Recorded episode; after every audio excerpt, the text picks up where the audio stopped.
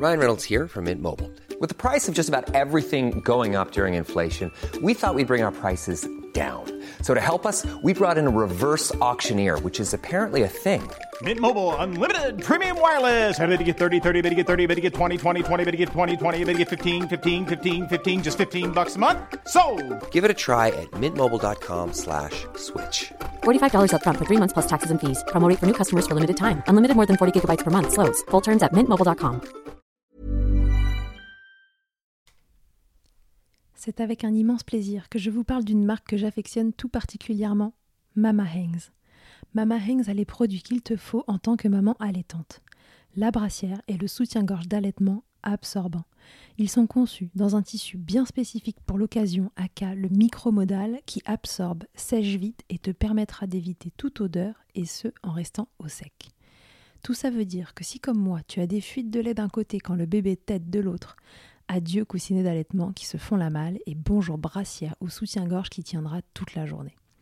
Et ce n'est pas fini. Le petit nouveau de la collection, c'est le body, qui a les mêmes talents absorbants en s'ouvrant à l'avant avec des aimants trop pratiques. Ici, on ne se passera plus de ces produits top quali, beaux et confortables. Alors merci Mama Hanks de soutenir le podcast depuis si longtemps. Et si tu veux en savoir plus, rendez-vous sur leur site mama-hanks.com et avec le code MILCHECKER, tu bénéficieras d'une jolie et rare remise de 15% sur ta commande.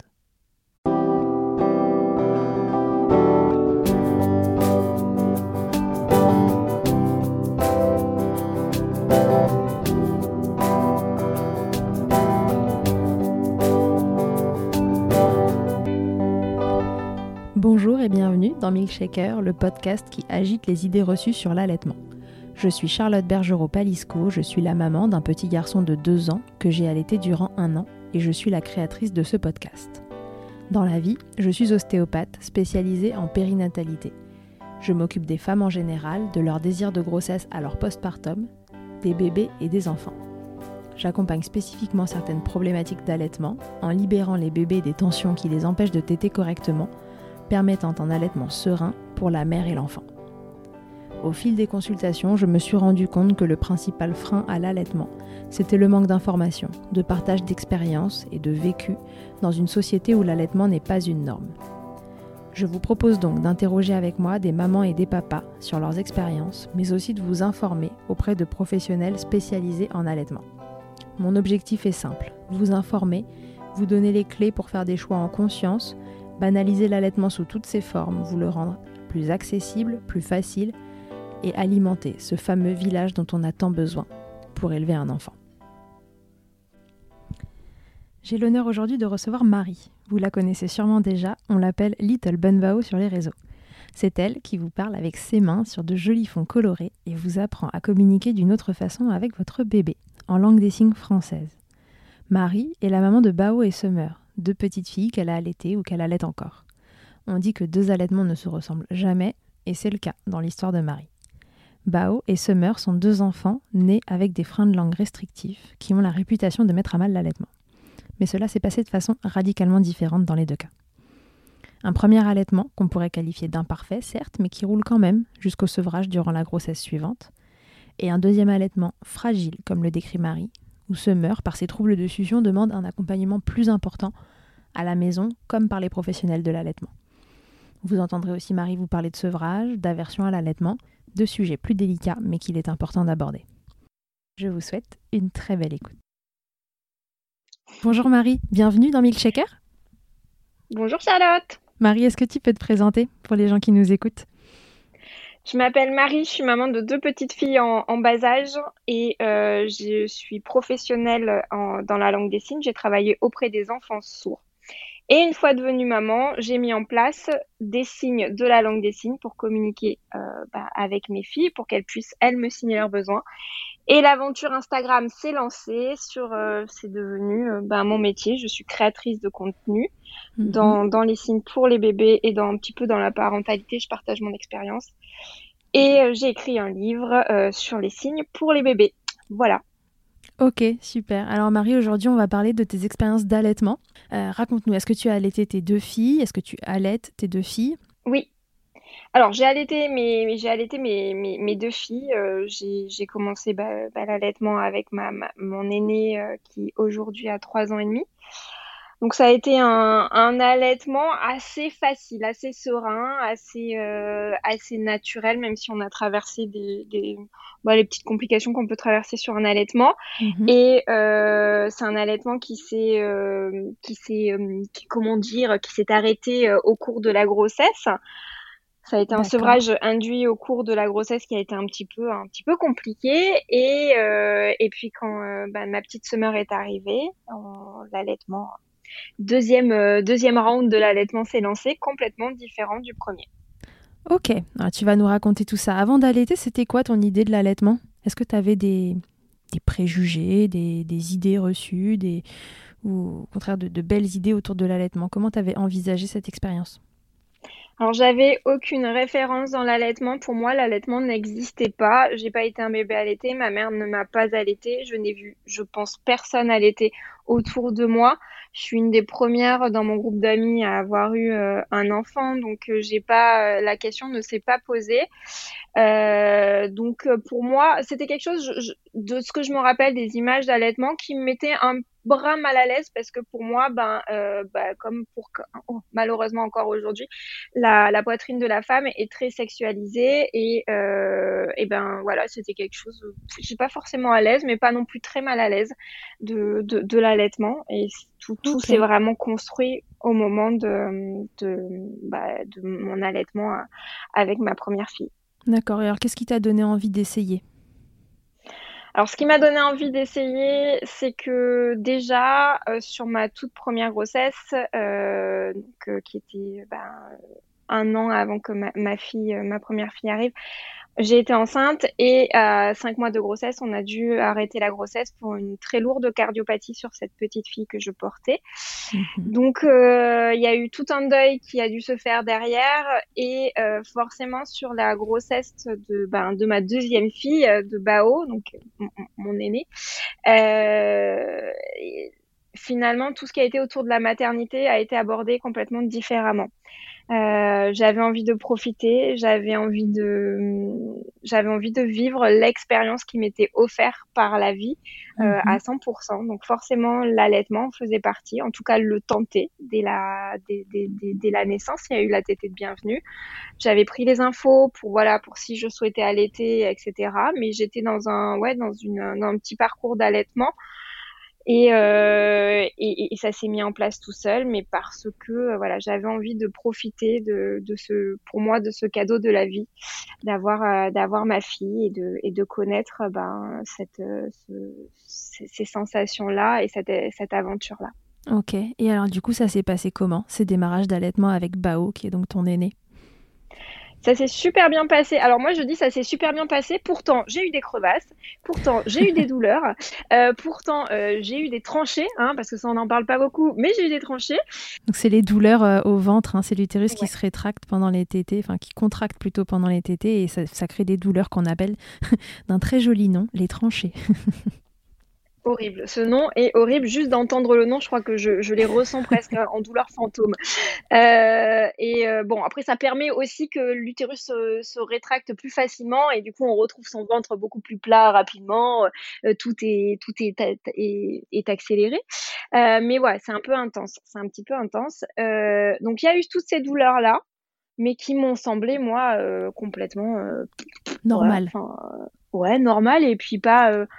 Ça m'a ça a pas entaché finalement ce, ce kiff absolu de de- d'allaiter. C'est on, on, on parle de ces douleurs-là aux mamans, du fait que bah, vous allez peut-être avoir des crevasses. Alors bon, bah, si on a des crevasses, il faut absolument appeler euh, un- une consultante en lactation IBCLC parce que normalement c'est qu'il y a quelque chose qui, dans la succion du bébé, induit ça. hein. Normalement, on ne devrait Mhm. pas avoir des crevasses, donc faut directement se poser la question.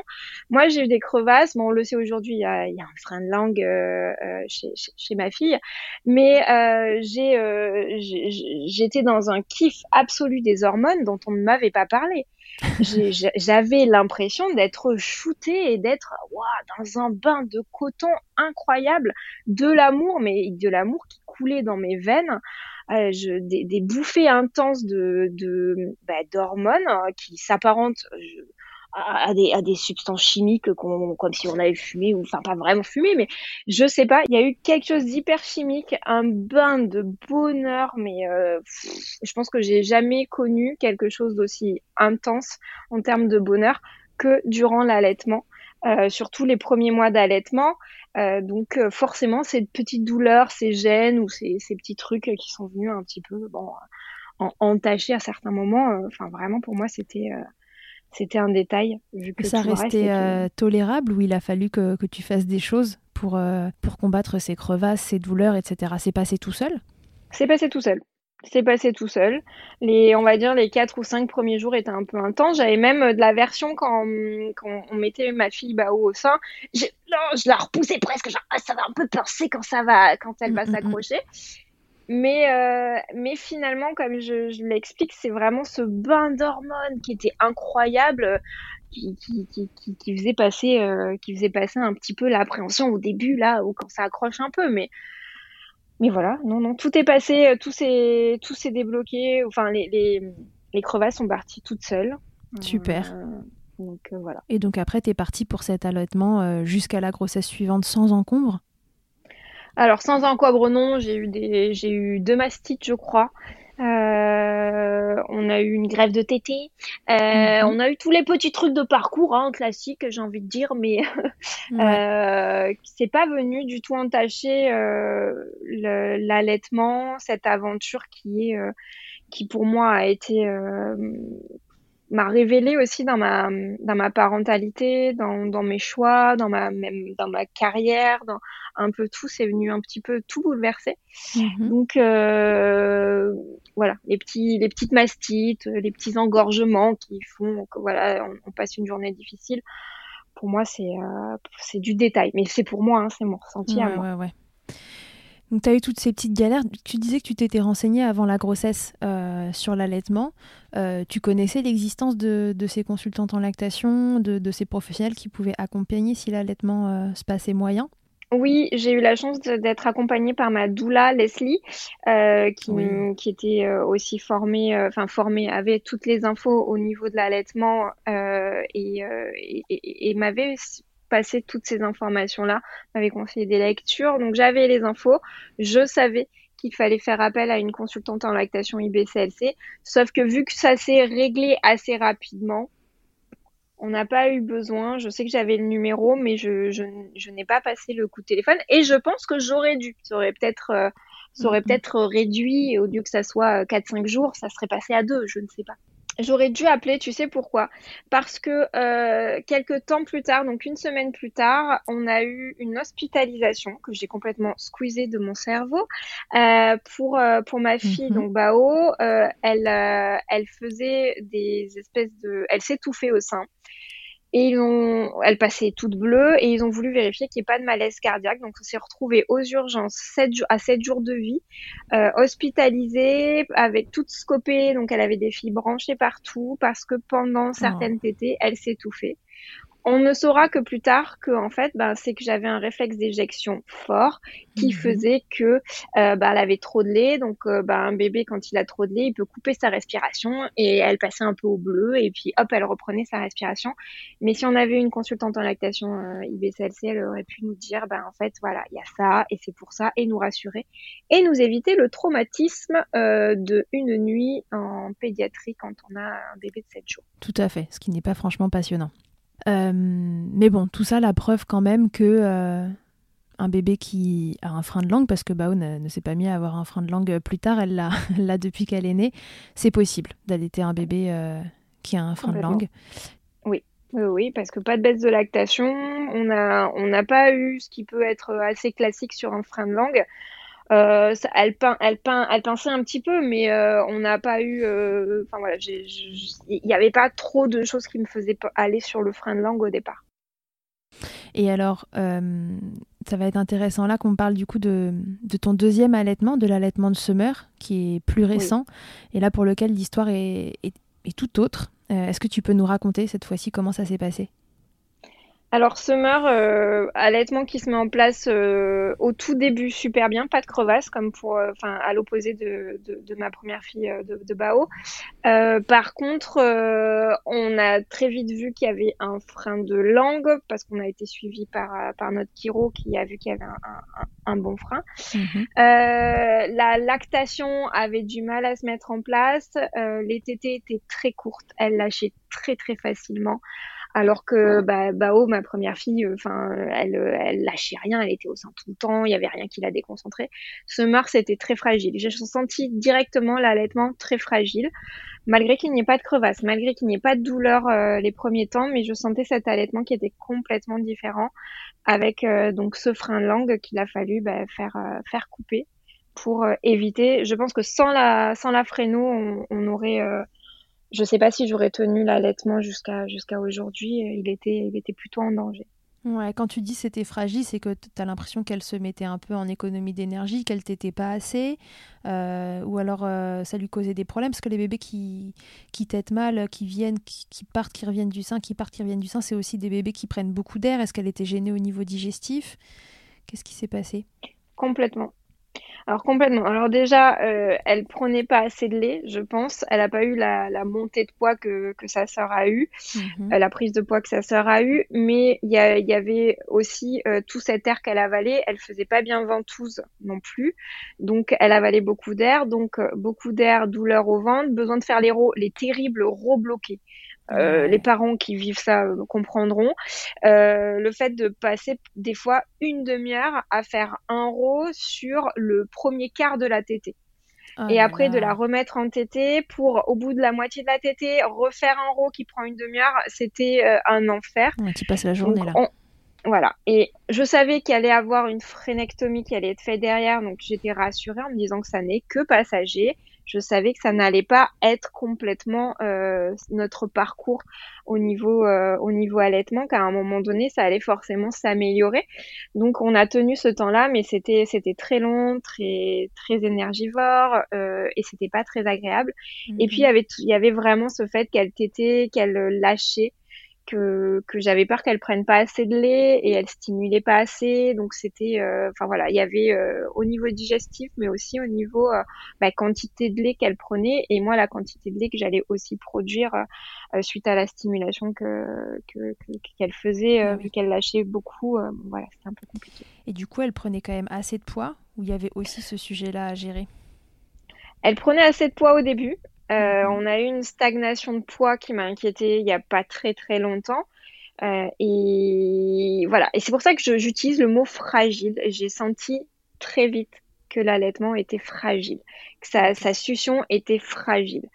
Donc euh, c'était pas du tout pareil que pour sa sœur. Et comment ça s'est passé la prise en charge du coup de, de ce frein restrictif euh, pour Summer? Qu'est-ce que ça a été les, les grandes étapes pour réguler, enfin plus que du frein restrictif, qu'est-ce que ça a été les grandes étapes de prise en charge de la, de la succion de Summer?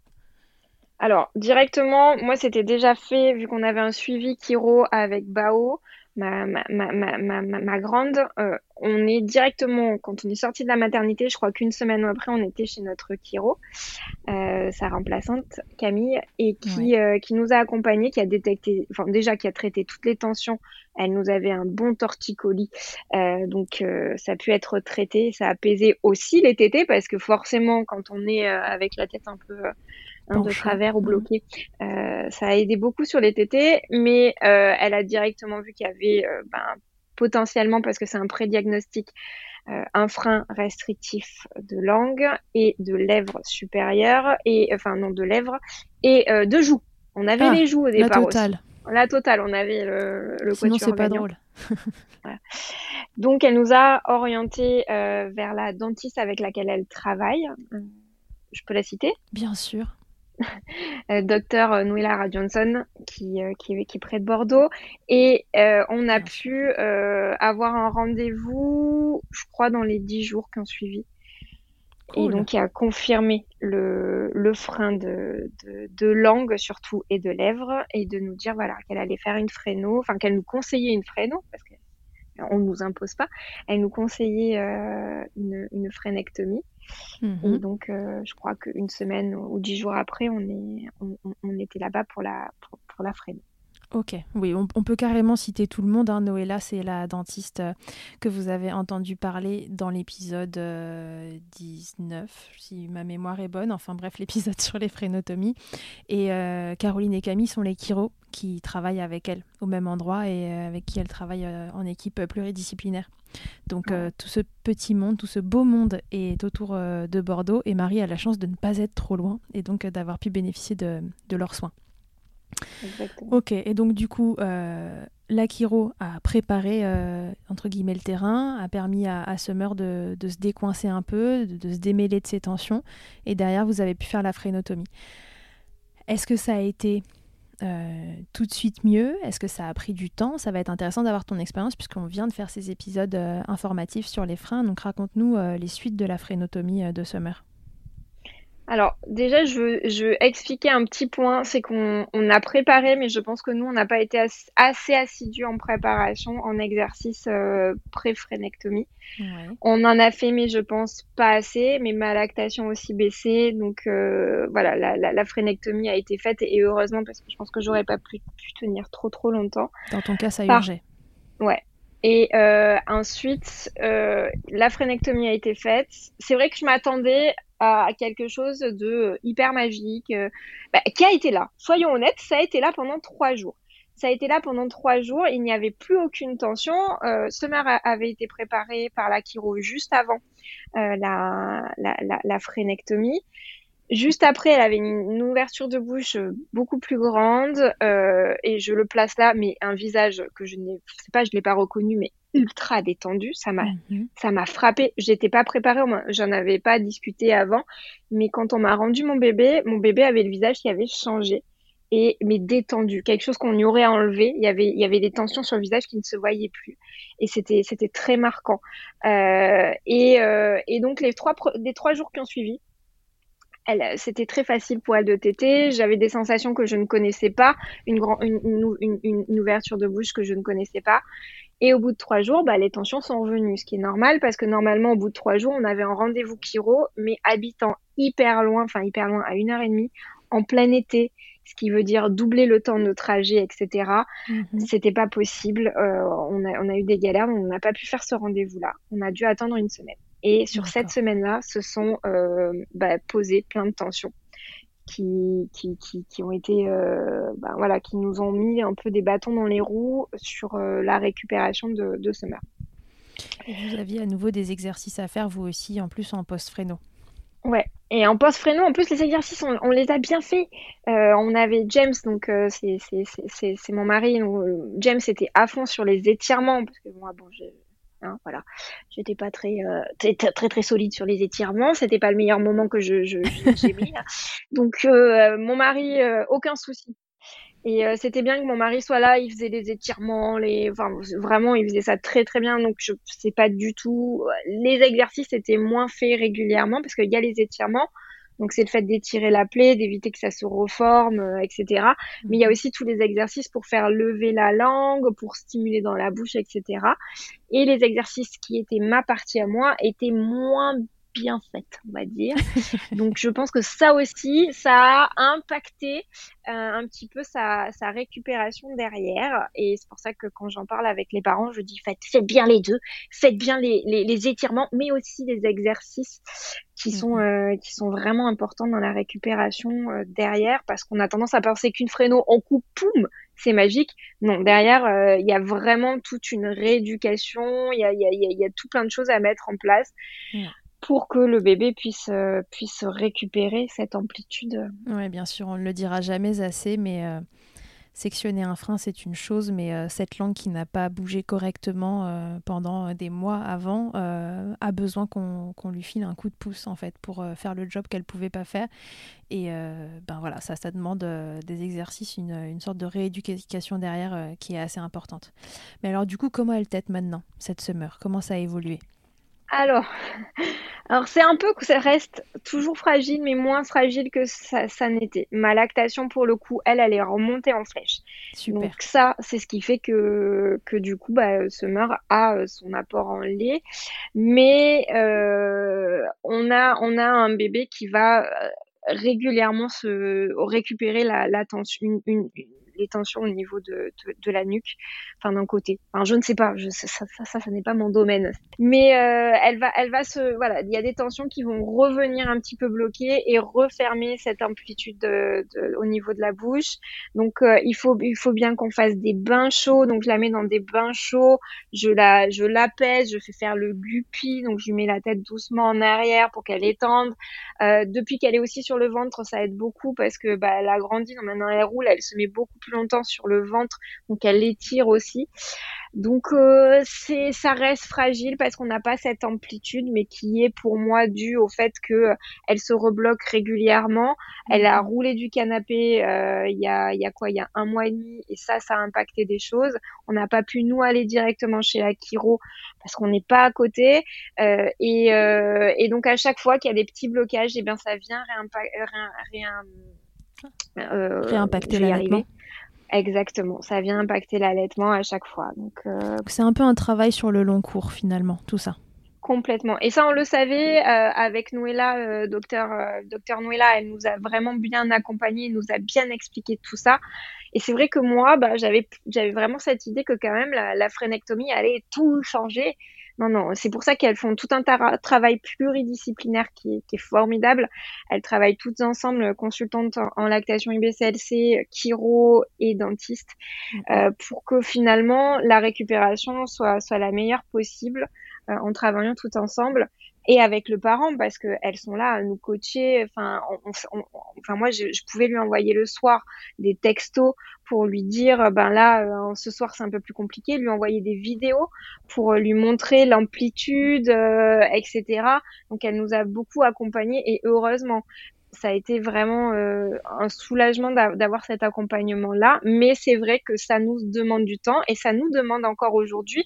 On mhm. est à quoi quatre mois après la frénectomie, trois mois et demi pratiquement. Il faut qu'on continue euh, à bah, à faire le guppy ou à faire des bains tièdes. Et le mieux, ça serait qu'on puisse aller chez, chez, la chiro. Mais bon, en période de confinement actuellement, etc., c'est compliqué. C'est pas très simple. Ouais. Oui, et puis il y a des bébés qui nécessitent un peu plus de, soins mécaniques que les autres. Il y en a qu'il faut un petit peu suivre dans leur début de vie parce qu'ils sont bah, un peu plus euh, coincés euh, que les autres et qui nécessitent qu'on les accompagne un peu au fur et à mesure où ils grandissent. Et peut-être que Summer en fait partie et que, et voilà, du coup, ça, ça peut euh, mettre de temps en temps des petits bâtons dans les roues à, votre histoire. Sans cet accompagnement que, que tu as trouvé super, alors, outre l'aspect euh, technique de la frénectomie, des séances de chiro, etc., euh, le côté soutenant de cet accompagnement, j'ai cru comprendre que ton mari était hyper impliqué aussi, puisque c'est lui qui a, fait tous les exercices, etc. Euh, que serait cet allaitement que tu trouvais fragile sans tout cet accompagnement autour? On serait au biberon. Vraiment, on serait au biberon. Il y a même des soirs où, où j'écrivais euh, à mon amie Julie bah, qui, euh, qui, va, euh, qui, qui, a fait tout le, toute la formation de consultante en lactation, IBCLC. il y a plein de soirs où j'écrivais en disant je vais lâcher, je vais lâcher. J'avais peur qu'elle ait pas assez de lait.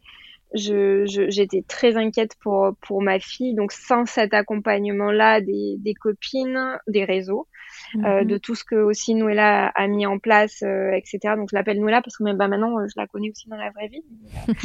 euh, mais euh, et mon mari, tout, tout ce soutien, ma mère aussi qui m'a soutenue, je pense que j'aurais lâché j'aurais lâché parce que c'était très compliqué et que c'était pas facile comme un allaitement devrait être facile. Ouais. Voilà. Mm, mm. Oui, c'était pas c'était pas ce que tu avais imaginé et en plus la première fois ça s'était bien passé donc tu t'attendais pas à ça. Ouais, la première fois, ça s'était bien passé. Elle est restée au sein, elle t'était, elle t'était, elle t'était longtemps, elle t'était longtemps. Elle avait des roues bloqués aussi, hein. C'était pas non plus un parcours de santé, hein, mais euh, il y avait des petites difficultés. Mais il n'y avait pas ce stress qu'elle ne prenne pas assez, que euh, les tétés soient si fragiles. Et d'ailleurs, en parlant de tétés fragiles, ça me fait penser que Summer, donc ma deuxième, je suis obligée de lui donner les tétés dans le noir. On est dans un noir absolu, sans aucun bruit. Alors avec une aînée, euh, on voit le, le, travail que ça peut demander euh, parce que c'est terrible. Mais c'est euh, c'est un petit bébé qui va, euh, ben, dès qu'elle voit un truc, dès qu'elle voit sa sœur, elle lâche, euh, elle va, elle prend une gorgée et puis elle, elle a complètement autre chose à faire. Donc c'est pour ça que j'utilise ce mot fragile en termes d'allaitement parce que ben elle peut lâcher à tout moment et ne pas avoir son apport de, de lait, ce qui peut aller, ce qui est allé jusqu'à avoir une une infection une infection urinaire, une infection basse parce qu'elle ne mhm. prenait pas assez de lait. Et finalement, à faire confiance à mon bébé, parce que ça, c'est ma première qui m'a appris ça, c'est j'y faisais confiance. Elle avait envie de téter, elle tétait. C'était open bar, j'y faisais confiance, je faisais confiance à son, à, son besoin de lait, à sa, à sa soif, à sa faim, etc. Et avec euh, ben, ma deuxième, c'est totalement différent. Si je l'écoute, elle, elle peut être capable de ne pas téter pendant 6-7 heures. Et oui, sauf que Donc, malheureusement, le, le, reste suit pas. Exactement. Donc euh, voilà, maintenant on s'est imposé des tranches horaires. Euh, si elle ne tète pas plus de, enfin si toutes les deux heures je, je, je, je l'embarque et je fais faire une tétée et elle, elle, elle la fera sa tétée. Elle, euh, elle s'éclate et tout, mais il faut qu'on soit dans le noir, dans le calme. Voilà, c'est, je pense que c'est, c'est un petit peu compliqué pour elle. Puis c'est un bébé très éveillé aussi, euh, ce que, ce qui n'était pas le cas de, de Bao qui tétait et dormait, dormait, tétait. Là on est sur un bébé qui, qui papillonne, qui, qui, qui, qui, tout, enfin voilà. oui, et puis qui a une grande sœur qui court autour et, euh, et qui est trop intéressante. Exactement, elles ont toujours été connectées euh, dès, dès, dans le ventre qu'elle était, elle, elle s'éveillait quand sa sœur euh, courait, rigolait, pleurait, donc elles sont connectées et aujourd'hui, ben, ça se confirme plus, plus, plus. Ok. Et maintenant, tu as l'impression que c'est bon, c'est parti, on est. Euh... Hey, I'm Ryan Reynolds. At Mint Mobile, we like to do the opposite of what Big Wireless does. They charge you a lot. We charge you a little. So naturally, when they announced they'd be raising their prices due to inflation, we decided to deflate our prices due to not hating you. That's right. We're cutting the price of Mint Unlimited from $30 a month to just $15 a month. Give it a try at mintmobile.com slash switch. $45 up front for three months plus taxes and fees. Promo for new customers for limited time. Unlimited more than 40 gigabytes per month. Slows. Full terms at mintmobile.com. Et Mama Hanks ne s'arrête pas là. Si tu as envie, une fois la tétée finie, de garder ton bébé tout contre toi en ayant les mains libres, laisse-moi te parler de leur porte-bébé Carry Pack. Je suis une fervente adepte des écharpes de portage, mais l'ostéopathe que je suis sait que leur mise en place peut parfois vous freiner, vous ou votre moitié. Mais aussi ô combien le portage peut être indispensable pour certains bébés. Chez Mama Hanks, pas de compromis. Le porte-bébé Carry Pack est en fait un vêtement confortable que tu enfiles comme un t-shirt et dans lequel ton bébé va pouvoir venir se lever, tout en respectant sa position physiologique, l'enroulement de sa colonne, l'écartement de ses hanches, ainsi que le dégagement de ses voies respiratoires, grâce à des systèmes de serrage des pans de tissu. Ce tissu, justement, il est tout doux. En coton bio, certifié GOTS, le tout est dessiné à Biarritz et fabriqué au Portugal. Tu pourras l'utiliser de la naissance jusqu'aux 10 kg de ton bébé, de quoi t'assurer un certain nombre de câlins collés serrés. Ici, on n'a utilisé que ça pour bébé numéro 2. Pour toutes les infos, tutoriels et découvrir leur gamme de vêtements de portage, ça se passe toujours sur le site mama-hangs.com et tout pareil, avec le code MILCHECKER, tu bénéficieras d'une remise exceptionnelle de 15%. Euh, on est sur un truc qui roule? Non. Pas encore. On est sur quelque chose encore de fragile. La confiance revient. Je pense qu'on est euh, un mois et demi après ces épisodes où il y a eu l'infection basse au niveau urinaire, où là mhm. j'ai perdu toute confiance en moi en tant que maman, en tant que confiance que j'avais en moi et ma et mon instinct de mère. Tout, donc euh, le poids a stagné. Euh, il y a eu cette infection, donc prise antibiotique. Euh, derrière, ben, prise antibiotique, dérangement au niveau des intestins, donc perte de poids. Bon bref, on a eu un mois un peu compliqué où là, euh, quand on l'a repesée et que j'ai vu qu'elle n'avait pas pris de poids, mon cœur s'est emballé et là je me suis dit il y a un problème, ça va pas. On a dû faire des examens au niveau des, reins, euh, enfin une écho, hein, mais bon voilà, il y a quand même eu besoin de faire ça, des, tests au niveau euh, au niveau de, de l'urine pour vérifier qu'il n'y ait pas encore une, une, infection urinaire qui traîne. Ma consultante en lactation, Julie Longhi, qui, qui m'a accompagnée et qui m'a Oh là là, ça a été, euh, ça a été ma bouffée d'oxygène durant ce, mois terrible. Elle a été là, elle, euh, elle m'a apaisée. Elle avait confiance quand moi j'avais plus confiance en moi-même. Elle avait confiance en moi et en mon bébé, et ça m'a fait énormément de bien. Qu'elle Mhm. soit présente pour moi. Et d'ailleurs, elle a été présente pour la, pour la toute première pesée. Quand on a tout remis en place, elle a été présente pour cette toute première pesée. J'étais là, non, non, j'ai besoin que tu sois là pour la peser. Je me sens pas d'être toute seule au moment où je vais la peser. Si ça a pas bougé sur la balance, ça va être l'horreur. Ouais. Et, et donc, euh, j'ai eu besoin qu'elle soit là. Donc, elle a été là pour cette pesée où elle avait pris du, elle avait pris du poids, elle avait, elle avait grossi. Ça a été un soulagement. Mais cet accompagnement-là m'a, m'a énormément aidé. Mhm. Donc euh, voilà, ça, ça a été très très très très fragile tout, tout- toute cette période. Et même si là, c'est encore fragile, j'ai quand même tout cet accompagnement-là de la part de, de ma consultante Julie. Euh, et puis bon, la confiance revient tout doucement, elle revient parce que le poids est revenu et qu'on a trouvé des stratégies, faire les tétés dans le noir, imposer des horaires, alors ce qui est à l'encontre finalement de, de l'allaitement. Normalement, on, on fait un open bar. Là, on est vraiment sur, euh, voilà, si elle a pas tété au bout d'une heure et demie, je propose une tétée dans le noir et puis elle va prendre. Je la force pas à prendre à téter si elle veut pas. Non, de toute façon, on Mais, peut pas forcer euh, un bébé à téter. hein. Non, non, non, non. Ça, c'est clair et net. Du coup, mais bon, dans le noir, enfermées toutes les deux au calme, dans un moment très tendre, c'est là où elle va faire ses tétés. Voilà. Ok, donc petit à petit, vous reprenez confiance. Enfin, tu reprends confiance euh, en, en ton allaitement et en, et en summer. Et euh, on espère que ça va vous amener vers de beaux jours, un allaitement serein euh, et, euh, et, et qui dure autant ou plus que, que celui de Bao. Exactement. Comment ça s'est passé le sevrage pour Bao? Parce que du coup, c'était pendant ta grossesse, si j'ai bien compris. Compliqué. Très compliqué. Alors ça, on en, moi je trouve qu'on n'en parle pas assez. Et j'ai d'ailleurs fait un live à ce sujet-là parce que j'ai vu que ça animait beaucoup de monde. Mais alors le sevrage du bambin, Hmm. waouh J'ai l'impression que je l'ai sevré de sucre ou euh, c'était vraiment, on, on a, on a l'impression de. Alors déjà, moi je me suis sentie démunie parce que je n'avais pas tant de, tant de, enfin de, de choses à proposer que ça. Je l'ai vue elle complètement accro, accro, mais à des points où je me rappelle que la nuit, elle pouvait venir jusqu'à téter mon nez quoi, euh, en cherchant, cherchant, cherchant. C'est ah waouh Et donc bah, là pareil, je me suis rapprochée euh, d'une consultante en, en, en lactation IBCLC, Céline, qui m'a beaucoup accompagnée sur euh, bah, ce, ce sevrage-là de manière hyper douce, en convertissant finalement le temps des tétés en temps hyper qualitatif avec ma fille, que ça soit des bains en peau à peau, des moments de massage, des moments de câlin, mais de, de câlin où on fait que ça. On est l'une contre l'autre, on se serre fort et on est connectés l'une à l'autre. On a, tr- on a converti tous ces moments là-dedans. Euh, et ben finalement ça s'est passé, mais ça a été très long. Moi je pensais qu'en allez deux trois semaines c'était allez hop on était parti sur on- on- on- on- elle aurait été sevrée. Non non, ça a mis pratiquement toute la grossesse à se mettre en place. On a même eu pendant euh, deux mois plus du tout de tété.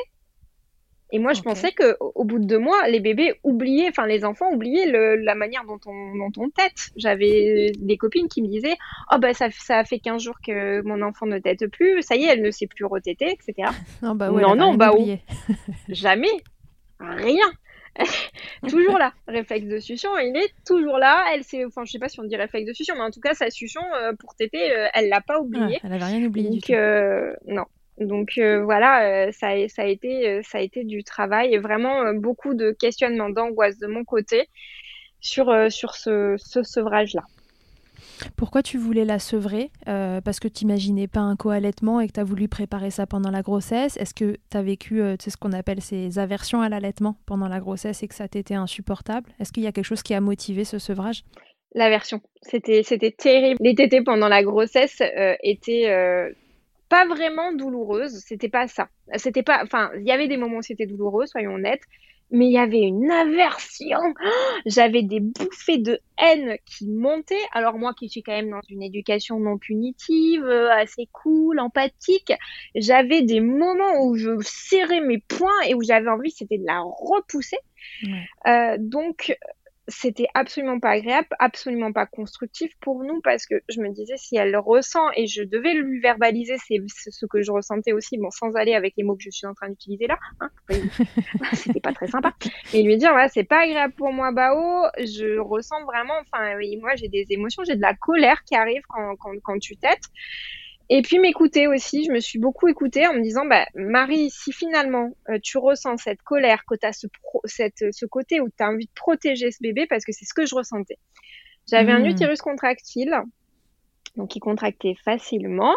Euh, je ressentais ça pendant, pendant les tétés. Je me suis dit, bah écoute-toi, écoute-toi. Ben, et enfin, c'est, euh, c'est un des meilleurs conseils, hein, c'est de s'écouter finalement. Écoute ce que ton corps t'impulse, ne t'impose pas quelque chose qui n'est plus agréable. Et ça, c'est hyper important de, de le rappeler. Euh, si les tétés sont, sont dans, dans cet état-là, si il y en a un des deux qui est en souffrance, que ça soit l'enfant ou le parent euh, qui ressent ces, ces, ces, ces, émotions négatives, etc., il vaut mieux passer à complètement autre chose. C'est pas mm-hmm. censé être ça l'allaitement, c'est pas censé être euh, une lutte. En... Donc, il vaut mieux complètement bah, donner un biberon, être hyper relax et hyper épanoui s'éclater que se forcer à allaiter. Ça, ça c'est clair et net. Donc, euh, donc je me suis écoutée et puis on a travaillé euh, ce, ce sevrage-là, mais qui a été très, très, très, très long. Tu as ressenti ce besoin de protéger ton bébé qui était à l'intérieur de ton ventre parce que les tétés déclenchant des contractions, tu avais l'impression que c'était pas bon en fait pour toi, c'est ça? Alors, je, bébé. je peux pas aller jusqu'à dire que les tétés déclenchaient des contractions. Ça, j'ai essayé d'analyser et de me faire une petite statistique moi-même à la maison, mais je n'ai pas pu l'observer. J'ai pas vu de corrélation entre les tétés et les, et les contractions parce que j'avais des soirs où il y avait aucune aucune tétée et où j'avais des contractions le soir. C'est juste instinctivement ce, ce qui m'est venu, c'est ce besoin de protéger et de d'arrêter l'allaitement. Il y avait plus ce kiff, il y avait plus ces hormones dont je parlais au début, il y avait plus ce bain d'hormones, de kiff absolu, de, de moments de vagues d'amour que j'avais dans complètement autre chose. Par exemple, les bains, quand je prenais des bains avec, euh, avec ma grande, il y avait ces bouffées d'amour qui étaient présentes toujours, mais plus sur l'allaitement. Donc je me suis écoutée et on a, on, a détissé ça tout doucement, on l'a tissé autrement. La place du papa a été hyper importante et c'est aussi là quand même que euh, bah, que mon, mari, que le papa, euh, le papa de Bao, c'est c'est aussi euh, ben à trouver une, une, nouvelle place. Il avait une place déjà, il était beaucoup dans le portage, mais euh, voilà, il a trouvé une autre place sur euh, l'endormissement parce que bah, c'était moi qui endormais Bao en tété avant. Ouais. Et donc c'est le papa qui a pris le relais et qui s'est aussi éclaté là-dedans. Et puis moi j'étais aussi bien contente de pouvoir aussi passer le relais sur l'endormissement, même si pendant pratiquement trois ans j'avais adoré l'endormir et avoir ces moments-là de connexion avec elle. J'étais contente aussi à ce moment-là de de passer le relais. La question s'est jamais posée euh, une fois que Summer était née et que tu n'étais plus enceinte, de que Bao retête éventuellement? Si, si, si. C'est quelque chose dont je n'ai pas parlé euh, sur les réseaux parce que je, à ce moment-là, vu que Bao a grandi, je ne voulais pas que ça puisse lui porter préjudice plus tard. Donc j'essaye de, de, protéger finalement son histoire. Mhm. Euh, comme il y a des sujets que je n'aborde pas sur les réseaux, comme euh, ben la, la, tout ce qui est continence, tous ces points-là qui, je pense, relèvent de son intimité. On a essayé le co-allaitement. On a essayé parce que quand je suis rentrée de la maternité, alors je suis rentrée de la maternité, ça c'est très flagrant comment j'ai géré. C'était quelque chose qui m'angoissait énormément. Revenir de la maternité avec un deuxième bébé et mon tout premier bébé qui était là et j'avais peur qu'elle se sente abandonnée. C'était une crainte énorme que j'avais. Mhm. C'était euh, c'était très présent. Je suis rentrée, j'ai dit à James dans la voiture, soit tu restes avec Summer et, et moi je vais rentrer la première mais sans, sans bébé Summer. Hein je vais aller vers Bao et je vais, je vais, je vais, je vais aller lui faire un énorme câlin. Je, on a voulu faire comme ça. Donc je suis rentrée, j'ai fait un énorme câlin, j'ai été là pour elle, voilà. Et après je lui ai dit, viens, on va te présenter Summer. Summer, elle est avec papa dans le salon, donc euh, et ça s'est super bien passé. Moi, je pensais qu'elle allait nous la, nous, la, nous la pousser ou nous dire de la ramener à la matière ou je ne sais pas. Non, vraiment une vague d'amour aussi. Ouais, rendez-la, c'est bon, c'est sympa. Ça va, elle est mignonne, allez, on la rend. Et, euh, et, non, ça s'est super bien passé. Et, et Summer, sortant de la voiture euh, d'un trajet d'une demi-heure, euh, a voulu téter. Et je me voyais pas ne pas proposer la tétée à, à Bao. J'avais l'impression que ça allait émietter son cœur. Et, et donc, j'ai eu besoin de le lui proposer. Elle a tété. Et puis, j'avais dit, écoute, si quand ta sœur sera née et qu'elle tète et que toi, tu souhaites téter, tu pourras le faire. Je le lui avais dit, donc euh, j'ai voulu lui, lui, lui tenir cette promesse-là. Donc, elle a tété à la Mhm. naissance, euh, enfin, euh, au retour de la maternité, elle a tété, elle a tété un petit peu. C'était franchement pas super agréable pour moi. J'ai pas, alors j'ai bien aimé parce que ça a été un moment de d'osmose ou je ne, je ne sais quoi, mais j'étais pas super à l'aise, euh, juste par sa succion à elle. elle. Il faut rappeler qu'elle a un frein de langue. Elle a une Mhm. succion très particulière, elle avale beaucoup d'air, euh, donc ma grande avale beaucoup d'air, elle lâche, elle claque, machin. Ah, et ça m'énervait. ça continuait même après finalement la naissance à m'énerver et à ah voilà et je ressentais toujours cette aversion là. Elle était toujours présente.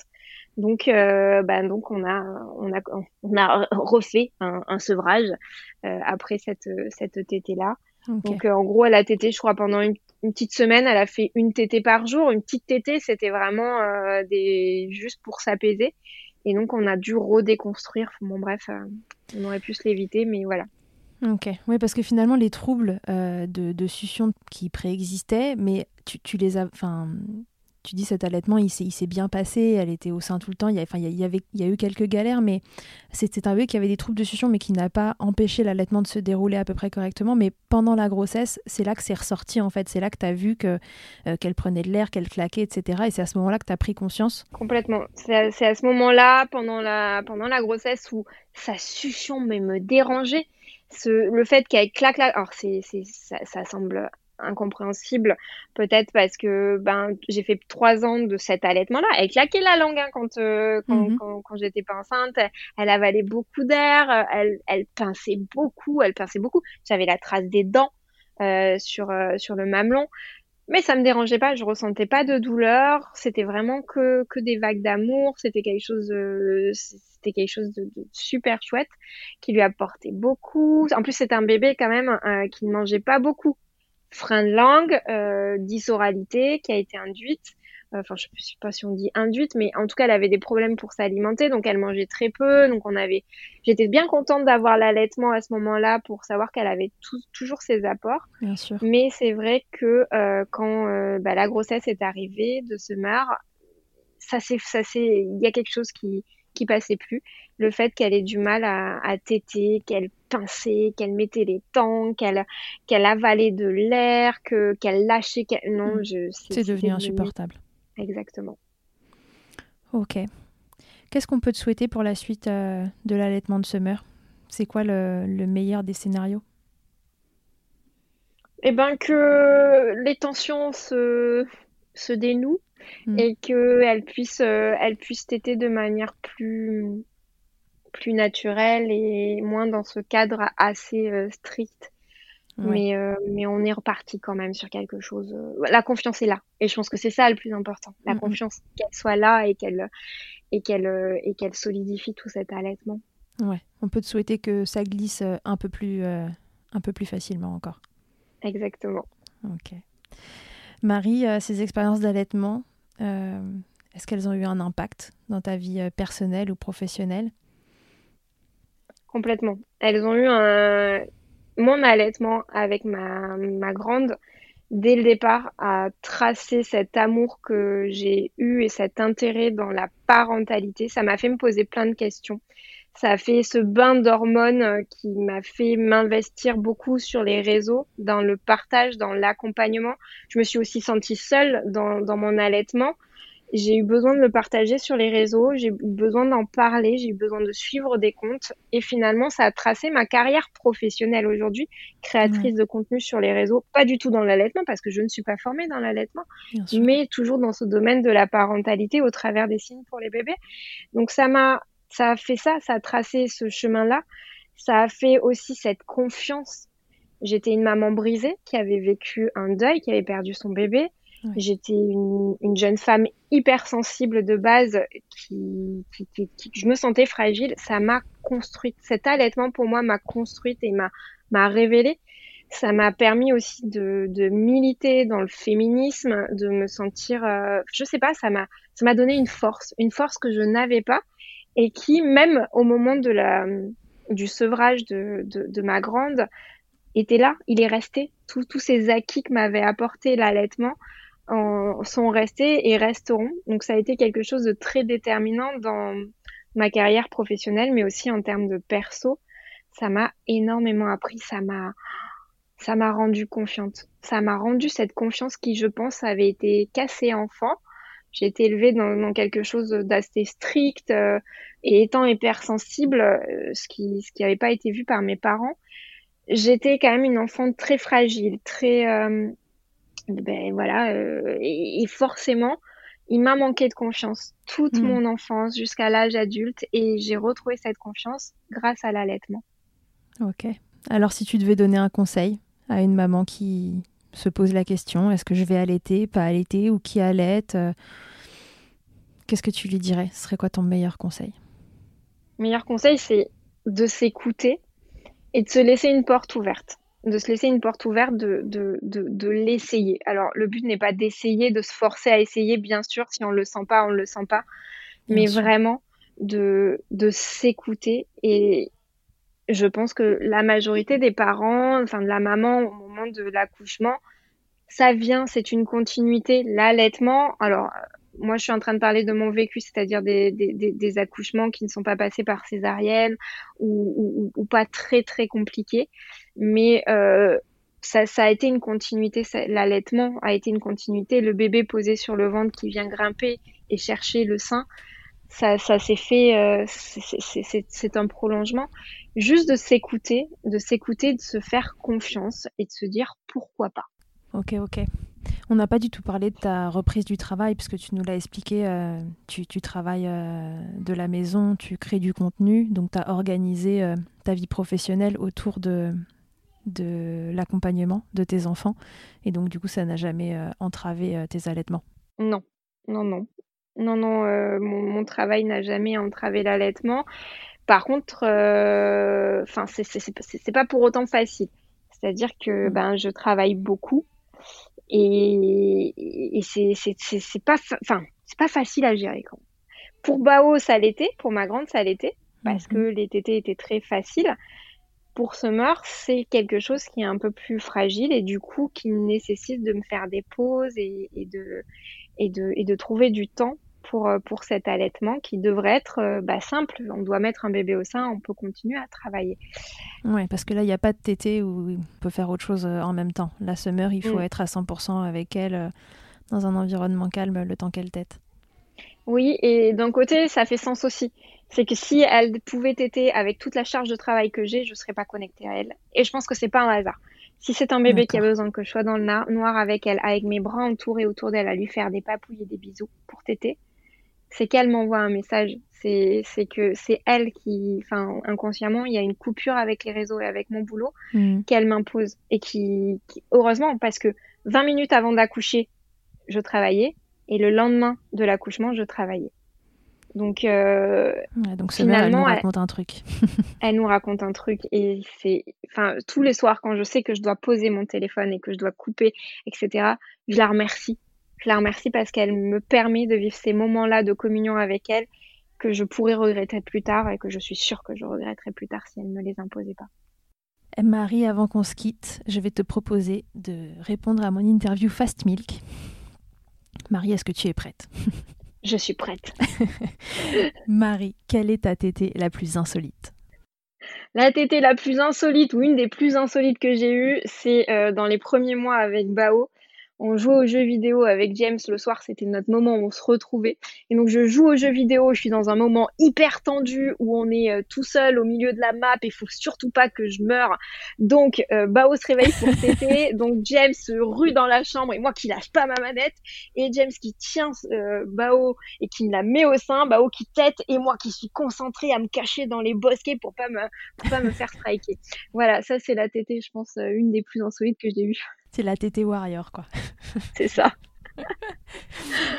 ok, Marie, le truc le plus glamour qu'il t'ait été donné de vivre durant ton allaitement dans le truc le plus glamour euh, durant l'allaitement, il y avait cette période où j'avais énormément de lait et où je le récupérais grâce à un recueil de lait.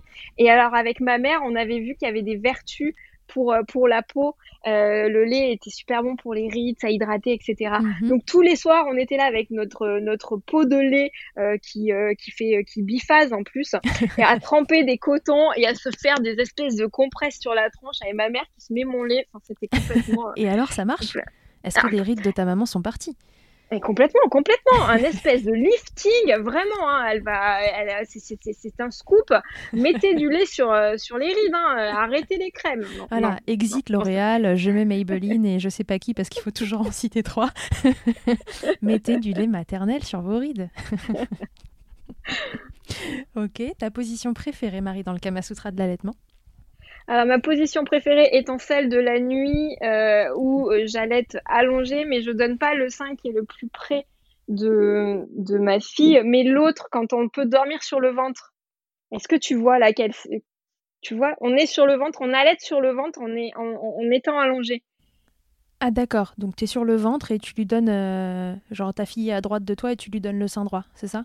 Exactement. Et donc avec mon bras, en fait, j'évite de, de l'écrabouiller et, et, c'est ma, ma, euh, c'est celle-ci, c'est celle-ci qui sauve euh, mes nuits, qui m'évite de me réveiller en plus et euh, qui me permet après de rebasculer et de me rendormir sur, sur l'autre côté, mais qui m'évite de me.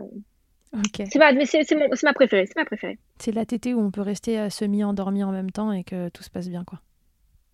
Exactement. Si en un mot, Marie, tu pouvais me résumer ton allaitement, donc tes allaitements, tu as le droit à deux mots, puisqu'ils sont très différents. Alors pour résumer, un mot pour chacune, pour euh, Bao, ça sera easy. Mhm. C'est le mot easy. Et pour euh, Summer, c'est fragile. Mais en, voilà, je sais que ça basculera sur autre chose, mais pour l'instant, vu qu'elle est toute petite, on, va dire fragile. Bah, tu viendras nous raconter la suite. Tu viendras nous raconter euh, oui. quel mot tu donneras à cet allaitement dans X temps. Avec grand plaisir. Ok Marie, bon, eh ben merci beaucoup d'avoir répondu à toutes ces questions. Bah, merci à toi, c'était un joli moment. Euh, je vous rappelle que vous pouvez donc euh, suivre Marie si vous ne la suivez pas déjà. Euh, son compte c'est Little Bun Bao.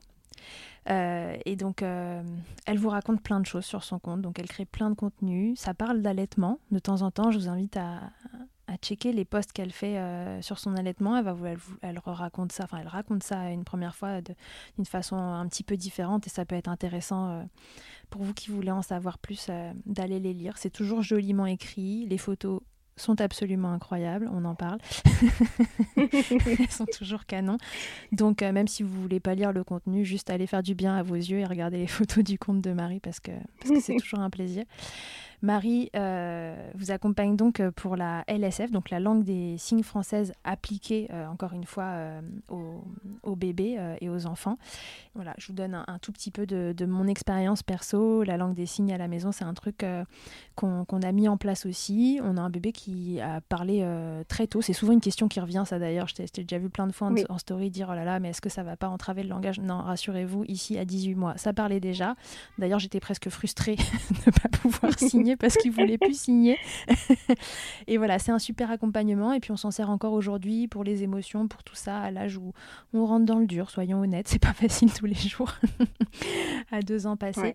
Mais la langue des signes, c'est vraiment un outil de dingue avec, avec vos enfants. Donc si vous passez euh, par là, par Milkshaker, et que vous connaissez pas ça du tout, Connectez-vous euh, au compte de Marie, euh, regardez là, vous, signez des mots euh, tous les soirs ou tous les deux jours, je sais plus, en story. Et voilà, imprégnez-vous de, son univers, il est, vraiment super.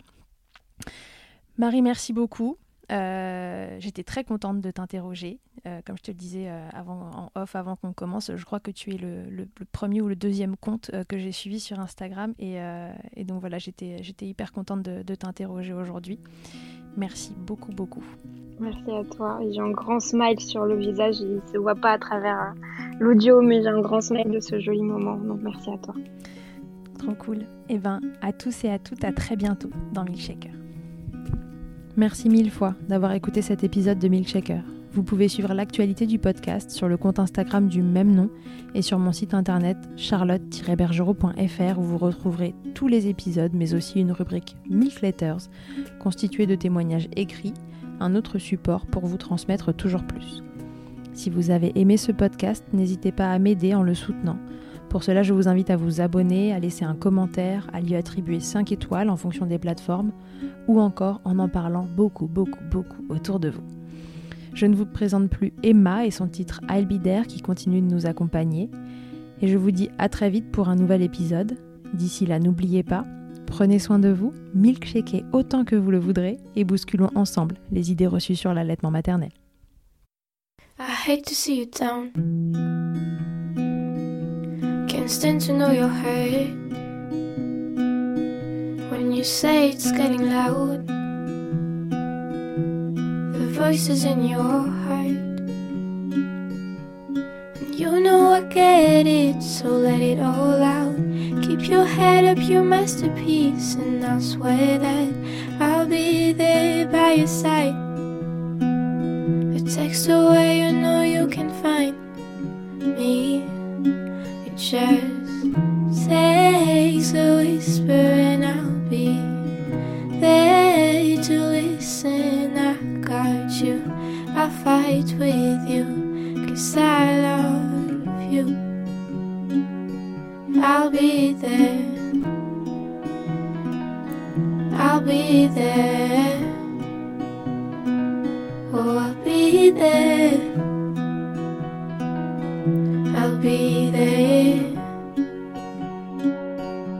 I know I'm not perfect. Sometimes I look myself. But I hope you know I care. You can meet me anywhere. And you know I get it, so let it all out. If anyone comes at you, then I'll swear that I'll be there by your side. A text away, you know you can find me. It just takes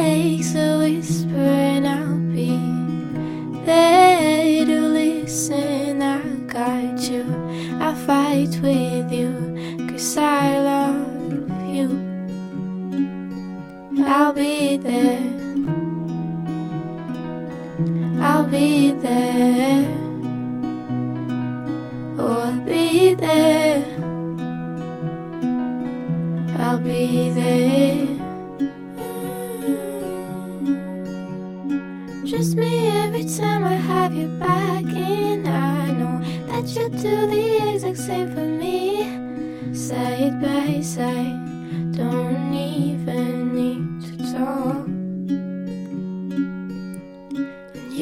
I get it, so let it all out. Keep your head up, your masterpiece, and I'll swear that I'll be there by your side. A text away, you know you can find me. It just takes a whisper, and I'll be there to listen. I got you, I'll fight with you, cause I love you. I'll be there. I'll be there. So I'll be there. I'll be there